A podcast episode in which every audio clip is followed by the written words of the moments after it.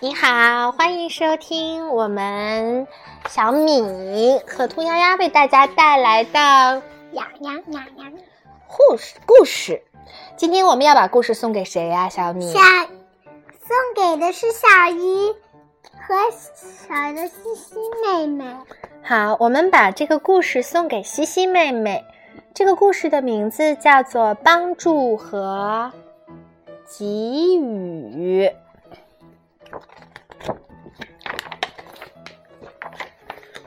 世界如此美好，有许多事物值得我们去关注和感激。哪些事物值得我们感激呢？小米？不知道，嗯，我们来看看。我从心底感激帮助过我的人。有人最近帮助过你吗？嗯，嗯，谁呢？不知道。啊，不知道。那我们一起来看一看，有多种方式可以表达我的感激之情和回报帮助过我的人。我也要伸出双手，慷慨地帮助别人。做一个慷慨的人，可不像想象中那么容易，但我可以从主动去帮助别人做起。我也可以为我关心的人做些小事儿，哪怕只是陪他们待一小会儿，也能略微表达我的心意。我总是乐意为需要帮助的人伸出自己的双手，能用自己的双手为别人带来快乐，这种感觉真好。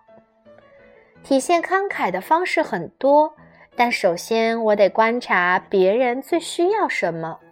只有这样，我说的话，我做的事，才有可能真正帮助别人解决问题。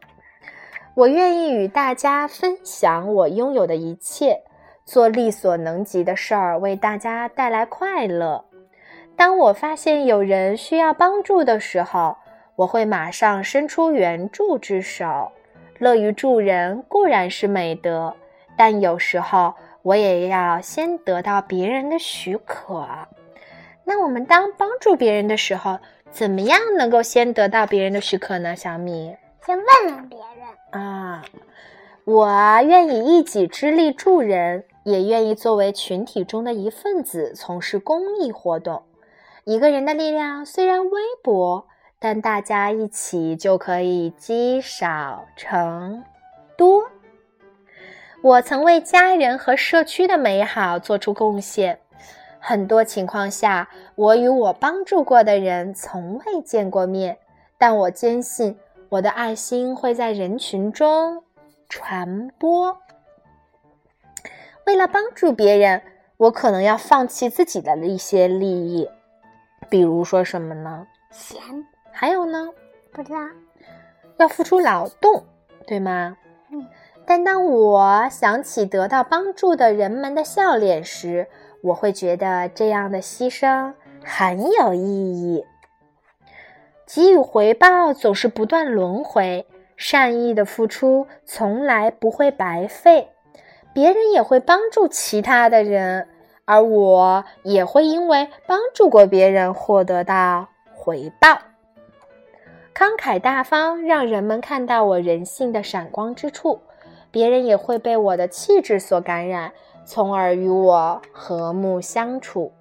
我愿意尽一份绵薄之力，让世界变得更加美丽。我很高兴自己能起作用。这个就是帮助和给予。